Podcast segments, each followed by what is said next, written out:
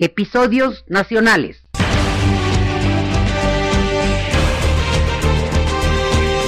Una emisión de México Bicentenario. Con ustedes, Gabriel Arámbula.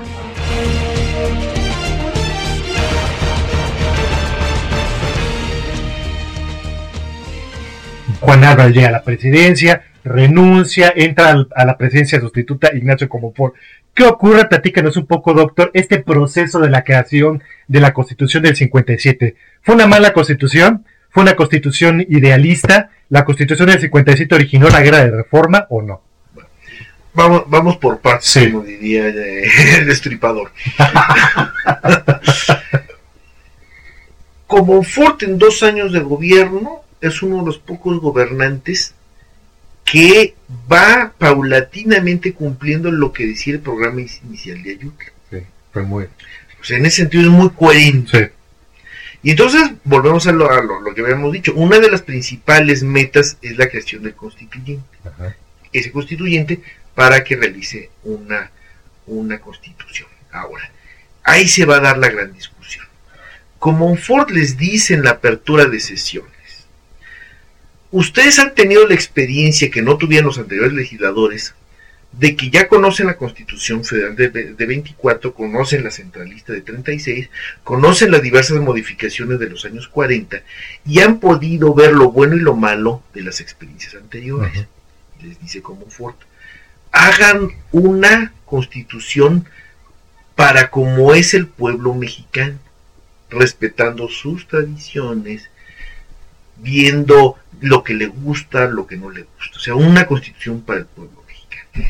Pero se equivocaron o no, los liberales puros. Ya, ya lo viéndolo, ya, ya de manera tranquila, doctor, ¿la regaron o realmente don Ignacio Comonfort tenía razón en ese aspecto? O sea, y en primera y en segunda, ¿la constitución del 57 fue moderada, doctor? ¿O fue una constitución ultraliberal? No, fue una constitución moderada. Fue una constitución moderada. fue una constitución moderada y se equivocaron en el aspecto, no se equivocaron en todo, si hubo una equivocación porque, la, porque el equilibrio de poder no es para un país que está prácticamente en guerra civil. Ahora, yo quisiera decir una cuestión. Presidente Puerta. La guerra de reforma se hubiera dado con o sin el golpe de Estado de Comonfort. ¿Cómo? O sea, el golpe de Estado de Comonfort la precipita 17 de diciembre de 1857. Pero es tal ya el encono en 57 que se hubiera, o se hubiera dado en 17, digo, en diciembre de 57 o se hubiera dado en 58. Probablemente, pues eso ya es ficción, eso ya no es historia. Los resultados hubieran sido distintos, pero ya, o sea, si nosotros viéramos gráficamente el siglo XIX, ¿no? Las dos fuerzas comienzan paralelas. Ajá. Y luego empiezan a acercarse como si fuera una especie de electrocardiograma. Pero hay un momento dado es que es tal la tensión que el rompimiento o se da en 57 o se da en 58 o se da en 59 era necesario, pues es lo que yo decía hace varios minutos, cuando los liberales ganan, cambia la historia del país.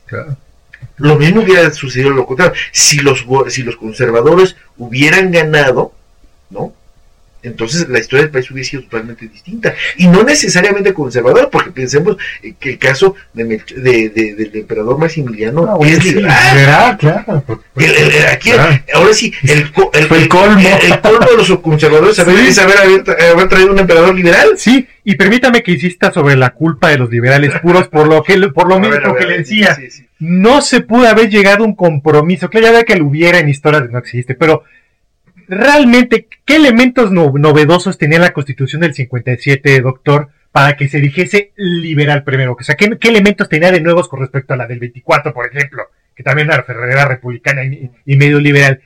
Y en segundo lugar, de esos elementos novedosos de la Constitución del 57, ¿no había unos que a lo mejor quitándolos se hubiera podido haber llegado a un compromiso con liberales moderados y con conservadores? Se pudo haber hecho eso, por ejemplo. ¿Qué tenía primero? O sea, o sea, eh, ¿por qué se define como liberal? Porque Primero por el federalismo. Ajá. pero ya era federal la del 24 también. exactamente. pero aquí la, cuestión es, lo siguiente. hablar de liberales en 24 es, yo, bajo mi punto de vista, está equivocado, son federales. Pero luego, en el lenguaje político, lo que empezamos a ver es que llamarse federal equivale a ser liberal.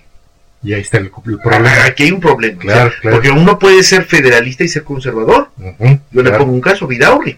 Vidaurri, él defiende las, las, prerrogativas federales para conservar su eh, ser el cacique de Nuevo León y Coahuila. O sea, él internamente es conservador, pero se escuda en el federalismo. Para ser cacique, claro. Entonces, primero, la constitución plantea el sistema federal como sistema de gobierno.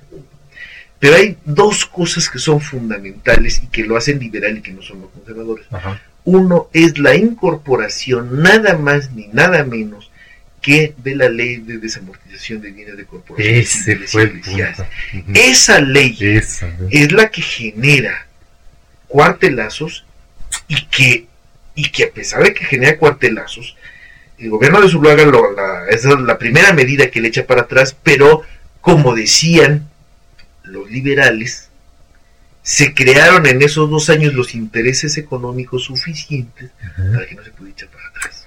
Entonces, los gobiernos conservadores la echan para atrás, pero yo como propietario, porque ahí es la idea de los liberales, la idea es, en lugar de que sea un país donde haya dos o tres propietarios, yo lo que necesito es un país con muchos propietarios, y no solamente propietarios, sino que esos propietarios generen sus propios intereses. O sea, si usted tiene una casa y esa casa le cambia usted de puerta, la pinta, le pone bardita, cuida su jardín, son sus intereses. Y usted va a ser el primero en defender sus intereses.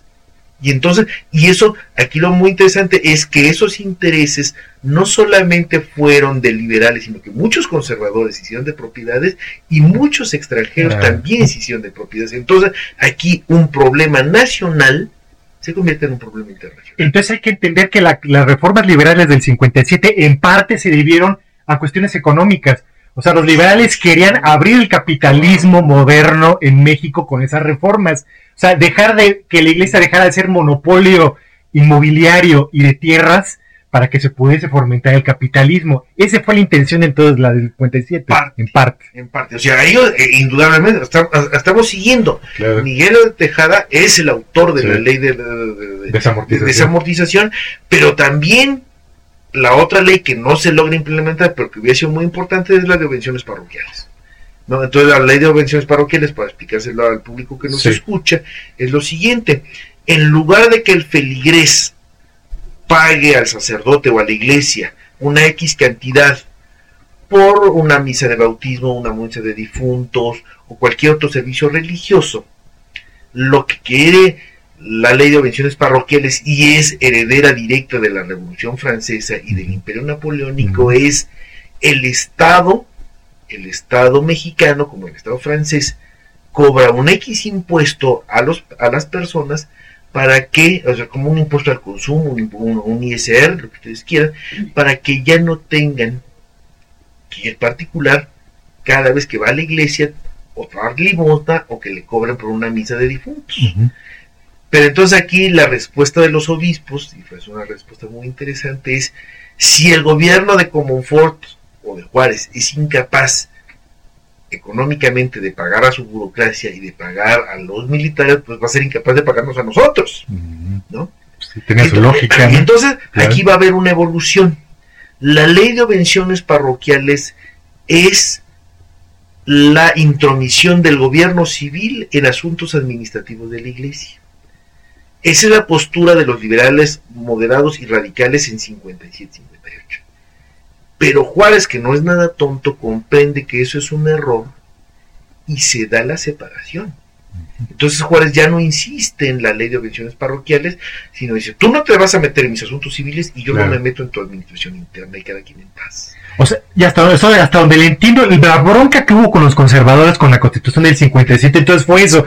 O sea, los, los, todos los conservadores pueden haber aceptado la separación iglesia y Estado, que también ya está en la constitución del 57. O sea, pueden haber aceptado muchas cosas, pero que lo que desató la guerra de reforma en parte fue que ellos no estaban dispuestos a que la iglesia dejara de tener esta posesión de inmobiliaria y de tierras. Eso, así es, De lo que usted me quiere decir, de prerrogativas, Sí, o sea, de aquí- fueros. po- porque aquí hay una cuestión muy interesante. Porque luego es muy confuso, Sí, creo que no, no, no, está bien. El pleito entre liberales y conservadores no es dogmático. Ajá. O sea, Como pareciera. jamás, Ajá. jamás ni Juárez, ni Ezequiel Montes, ni, ni, ni Guillermo Prieto van a poner en tela de juicio la virginidad de María o la validez o invalidez de la Santísima Trinidad. A esos no se meten. O sea, no es una cuestión de dogma, es una cuestión de los intereses terrenales de la iglesia. ¿Y cuáles son los intereses terrenales? Los económicos. Sí, sí. Ahora, claro, la iglesia se defiende diciendo, el dogma protege los intereses terrenales. Ah, esa esa- esa- esa- es otra vuelta de tuerca, ¿no? Pero entonces eh, vamos a cosas, a cosas que van más allá de la propiedad. O sea, uno es auténticamente la iglesia como cualquier propietario se defiende. Esas propiedades son mías, desde el tiempo colonial son mías. Claro. Y el otro dice, pues yo quiero tener una, una, una serie de, de- de- o sea, una sociedad propietaria. Pero luego el, el ambiente se enrarece. Y aquí nos vamos hasta cuestiones que, pare- que parecieran n- niñas, pero que no lo son, como es el caso del tañer de las campanas. La reforma liberal plantea que se debe reformar los elementos de culto externo. El tañer de las campanas, o por ejemplo las procesiones. Entonces dice, el legislador no puede meterse en el pensamiento interno de la persona y no le puede decir en qué crees y en qué no crees, existe o no existe la Santísima Trinidad. Ahí no se mete. Pero lo que sí puede hacer el legislador es evitar que en lo externo mis creencias religiosas ofendan al de enfrente. ¿no? Y entonces dice, hubo excesos, como efectivamente existieron, que iba pasando el viático, la gente se hincaba, y cuando un inglés protestante no solamente tiene prohibido hincarse, sino dice, ¿por qué no hincar? Bueno, pues lo apedreaban y lo mataban. Entonces aquí la cuestión es esa. O sea, adentro del templo religioso, cada confesión religiosa hace y deshace de acuerdo a su creencia. Fuera del atrio de la, de la iglesia no se vale. Bueno, Porque ya, porque ya es una cosa pública. ¿Y por qué los conservadores no entendían eso que era tan racional? Vamos, era una explicación muy racional. O sea, digo, no nos estamos metiendo con la iglesia. O sea, ¿por qué no se entendió eso? Porque, porque son armas. Claro, O sea, pe- Claro. pensémoslo en la actualidad. claro. Cuando se enfrenta el PRD y las autoridades de la catedral acerca de si, de si van a tañer las campanas a las 12 del día y coincidir con el discurso de López Obrador, es eso, claro. Ajá.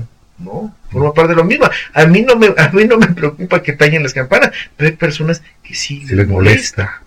¿no? Yo les pongo un caso, porque no solamente es mexicano, pero vemos la cuestión de el- el- los elementos externos de culto. En Francia ha habido todo un debate muy fuerte acerca de si las muchachas musulmanas deben usar o no usar su velo en un estado absolutamente laico como es el francés. O sea, el pueblo francés es fundamentalmente cristiano, en su rama católica y en su rama protestante, pero en la vida cotidiana es absolutamente laico. Y entonces dice, tan, tan manifestación de culto en un lugar laico puede ser que yo lleve mi kipa judía o mi velo musulmán como si alguien tuviera como una, llegara yo con una cruz obispal. ¿no? Entonces eso no se vale.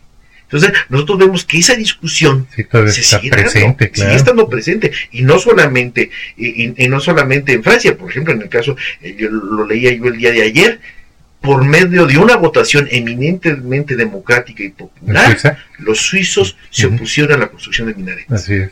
Entonces vemos que no es una, constru- una cosa decimonónica Sí, sino claro, es sí. fundamentalmente humana y respecto a las creencias Claro, sí, estoy de acuerdo con usted. Los, o sea, los conservadores también tenían sus razones.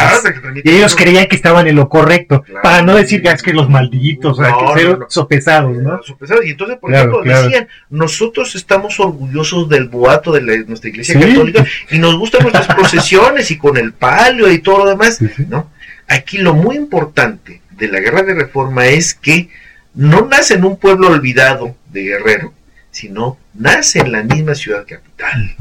Eso es, un- es una cosa que lo hace distinta al resto de los cuartelazos. Y segundo, muy, muy importante, que el bando liberal y el bando conservador van a estar apoyados por las potencias. Entonces, Francia, España e Inglaterra fundamentalmente van a, a, reconocer diplomáticamente, que no es poca cosa, sucesivamente el gobierno de Zuluaga y luego Miramón, como posteriormente Washington reconoce al gobierno de Juárez.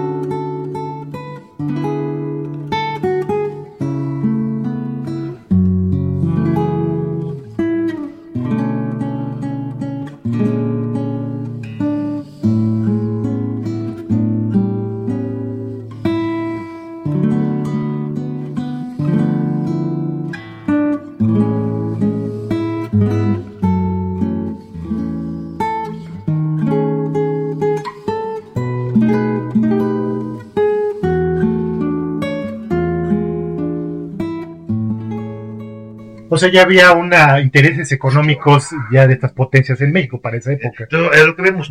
De una cosa muy local. Sí, se convirtió en algo. Los elementos de aquellos intereses que están detrás, no solamente de el, ¿cómo se llama?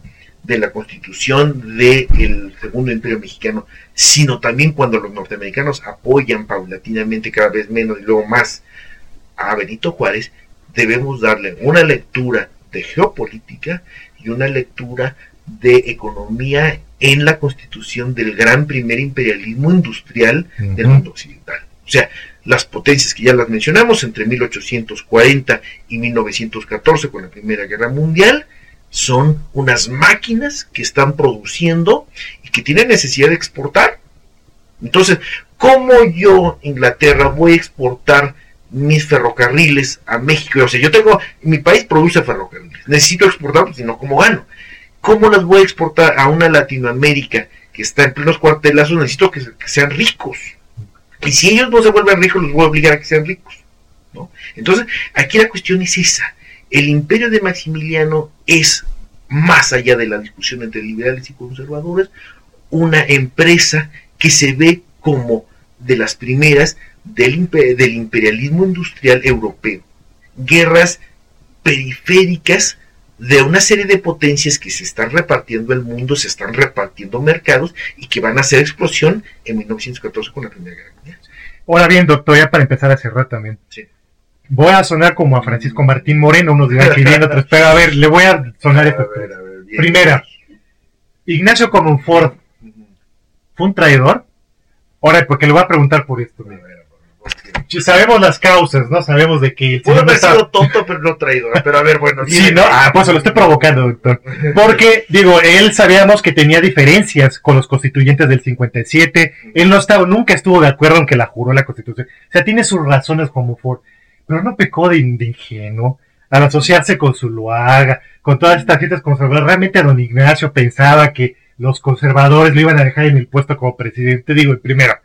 Y en segundo lugar, no esa acción de don Ignacio como Ford en dar el autogolpe en diciembre del 57 originó, como usted bien lo dijo hace ratito, mucho derramamiento de sangre. Yo creo que el primer gran derramamiento de sangre mexicana desde la época de la independencia no fue un error garrafal, no fue una traición a los principios liberales de don Ignacio como Ford. yo diría, error sí, ingenuidad sí, tontería sí, pero traición no. O sea, porque aquí la, la, eh, eh, eh, la traición es una, es una palabra muy, muy difícil, tiene muchas connotaciones.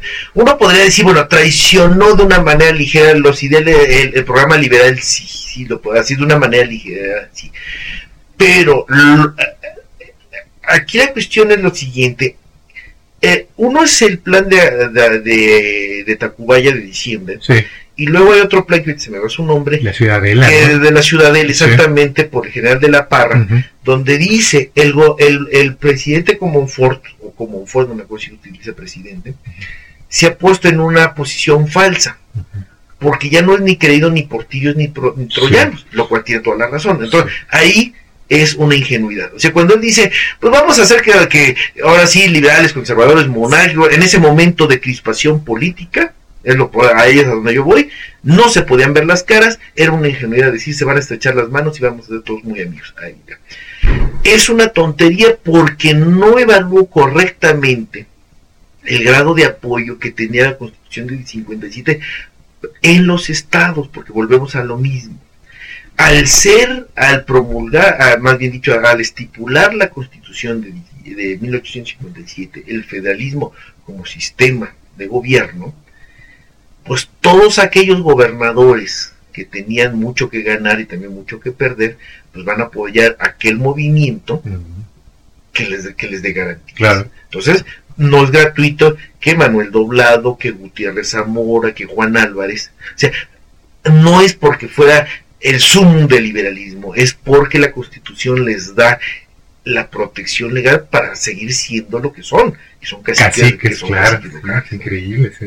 Pero no eran muy patriotas, ya las últimas dos preguntas, no eran muy patriotas tanto liberales conservadores en la era de reforma, ¿eh?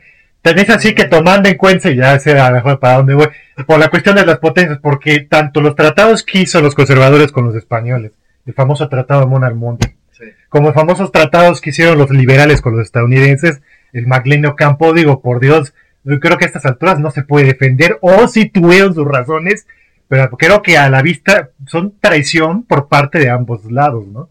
¿O no? Usted no, lo ve así. Vuelvo a hacer lo mismo, no es traición. Vamos a, vamos a explicarlos. El tratado Mona Almonte lo, que, lo único que hace es reconocer algo que ya existía. O sea, pero no es, poca cosa. El tratado Mona Almonte reconoce la deuda española que México tenía para alguien que le ha dado unos créditos o que tiene unas reclamaciones no es poca cosa. O sea, yo reconozco que te debo una lana, ¿cuándo te va a pagar? Quién sabe. Pero reconozco que yo tengo una deuda con España. Ah, el caso, el caso del, Tratado Maclean Ocampo, la historiografía lo ha conocido como traidor, como una traición. Yo diría que fue, originalmente fue una pifia. pero, pero volvemos a la misma evolución.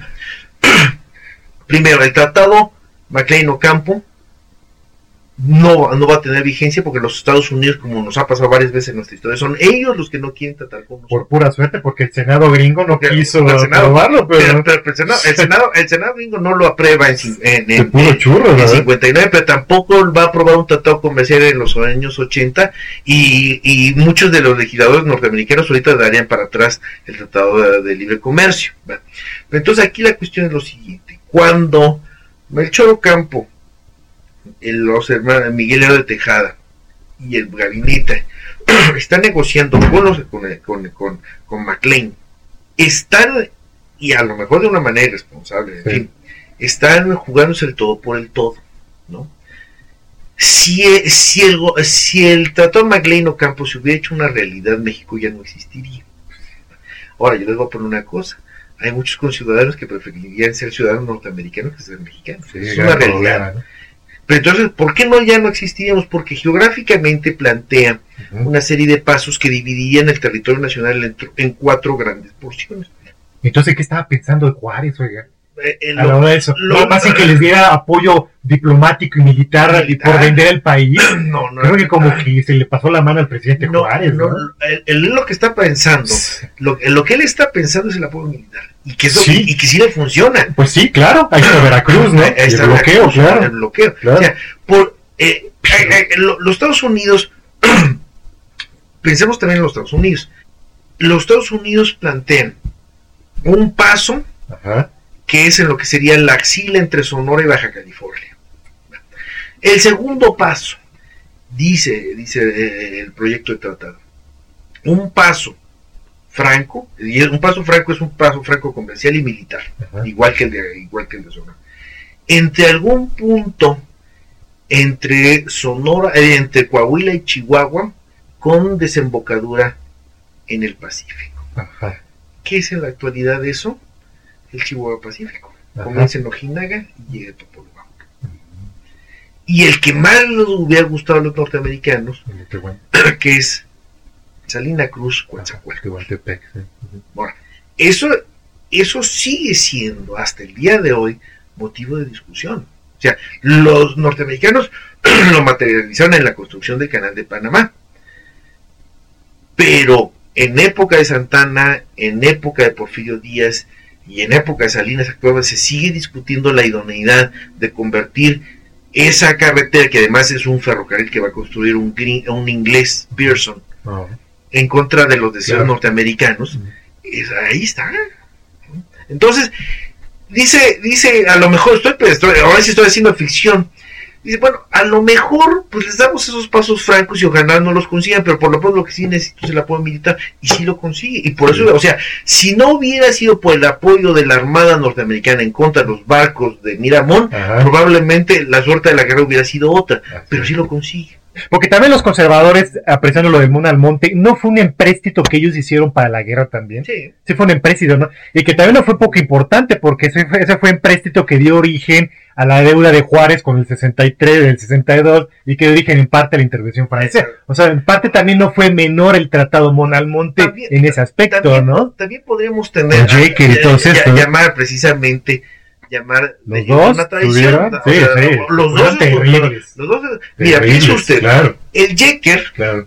es yo voy a, yo necesito dinero, estoy en plena guerra, necesito fusiles, necesito cañones, necesito balas, necesito uniformes, necesito pagar los sueldos, y yo negocio con Jecker 700 mil pesos. Pero le doy en bonos al portador, este que está aquí una deuda creo que son 13 millones, son muchos millones. ¿Qué va de 700 mil pesos a 10 millones? es auténticamente un robo en despoblado, es leonino. Entonces, y vuelve a ser lo mismo. O sea, él se está jugando en ese préstamo a lo mejor derrotar, derrotar a, González Ortega y ganar, perdón, y ganar la guerra. O sea, son los mismos, son, son las dos mismas estrategias que son costosísimas para el país. Última pregunta, doctor. ¿Por qué la guerra de reforma la terminaron ganando los liberales. Porque mire usted, del lado conservador estaban los militares. Había gente inteligente como Miguel Miramón, estaban bien inteligentes por el lado de los liberales. Pero vamos, el poder parecía que lo iba a, ganar los conservadores. Fue este, como Leo dice la, historia de bronce, como usted muy bien lo dice, fue el, el, pueblo mexicano que estuvo detrás de los liberales y que los liberales tenían la razón. Pues la verdad, doctor, fue por el puro apoyo de los gringos que la ganaron la guerra a los liberales. No, no, no. Yo creo que ninguno de los dos. Volvemos a lo mismo. Vamos a explicar. ¿Por qué ganaron? Primero, ganan, efectivamente no hay que disminuirlo, el apoyo norteamericano. o sea, ¿por qué Miramón quiere tomar Veracruz? Bueno, pues porque Veracruz es el puerto más importante del país y ahí le cobran a todos los barcos los impuestos de importación y esos impuestos de importación ¿en qué redundan? Pues redundan en recursos. ¿no? Entonces, ¿qué es lo que va a suceder tanto, tanto en, la guerra de reforma como en el, como en el, como en el, en el, ¿cómo se llama? En el segundo imperio, que llega por Veracruz o llega por, por la zona de la frontera las nuevas armas. Ya, pensemos en la guerra civil norteamericana. ¿Cuál es el gran invento de la guerra civil norteamericana? El rifle de repetición. Entonces, mientras los conservadores tenían el viejo mosquetón que le decía, vienen los norteños, como es el caso de Zaragoza, acostumbrados a pelear con los indios, además, caballería, y entonces va montado y va con el, con el fusil, nada más le hace como las películas. Ah, muy bien. Entonces, así se ganan las guerras. O sea, los, los, eh, primero el ejército liberal y posteriormente el ejército republicano recibe armas de última generación de los gringos. Y eso gana las guerras en México, los Estados Unidos, en Irak, donde usted quiera. O sea, el armamento es muy importante. O sea, tenían el dinero los liberales, tenían las armas proporcionadas por Estados Unidos compradas, compradas exactamente, sí, claro, no dan nada no, no dan nada, nada es más, hay, un, hay un préstamo que se llama el, el Carvajal Corriers que redunda en todo esto. Sí, exactamente. Pero, entonces, las tropas de Miami, o sea, son estos norteños, estos norteños están perfectamente armados, es igual que Villa y Carranza. Exacto, los, los vemos bien con sus la, artillería que va a tener Obregón y que van a tener, pues, ¿de dónde viene? De los Estados Unidos. Claro. Y Carranza aprendió también la lección del 57, de la guerra de reforma, que por eso se fue a Veracruz y se quedó con la aduana y se quedó con el dinero, ¿no? Sí, aprendió muy bien la lección. Tontos no eran. Claro, tontos no eran. Eso es, o sea, la parte, parte militar, Así es. ahí la tenemos.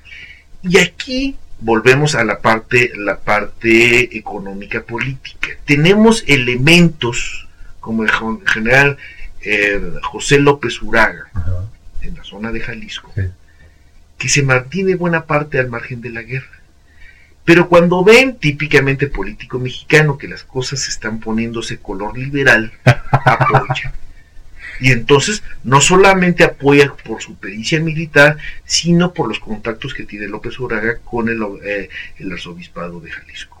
Entonces, así nosotros debemos entender la, el triunfo. El triunfo se debe a las armas de última generación, pero también cómo se van incorporando políticos que se mantienen así eh, sí, sí, por claro. apoyan a los liberales. Y lo mismo sucede con un militar como José López Uraga, que puede pasar como con alguien con todas las conexiones financieras del caso como es Manuel Paino. Así, ah, un lástima que ya no pudimos hablar Es otro personaje de esa época también. Manuel, Manuel Paino tiene los contactos dentro de la sociedad pudiente mexicana, el conocimiento financiero que lo pone al servicio de los liberales, el, triunfo, el triunfo se tiene que leer en diversas pistas. Correcto. De verdad, don Silvestre Villegas Revueltas, le agradezco muchísimo esta entrevista.